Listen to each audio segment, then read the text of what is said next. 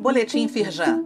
Confira a atuação da Firjan para enfrentar os desafios da retomada diante da pandemia do novo coronavírus.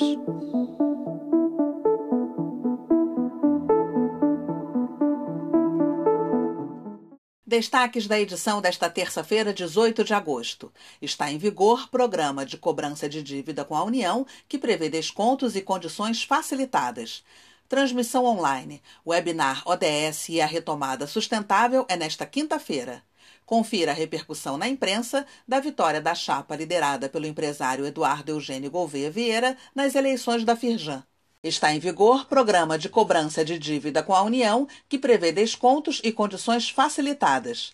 Essa modalidade permite aos contribuintes afetados pela pandemia negociar seus débitos com benefícios como entrada reduzida, descontos e prazos diferenciados. Chamado de transação excepcional, o novo regime está aberto para dívidas de até 150 milhões de reais.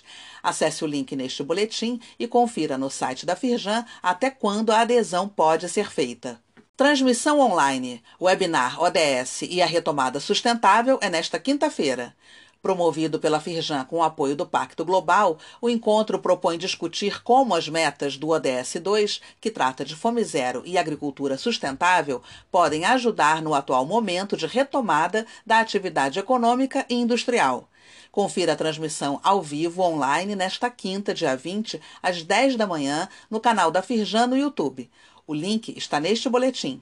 Confira a repercussão na imprensa da vitória da chapa liderada pelo empresário Eduardo Eugênio Gouveia Vieira nas eleições da Firjan.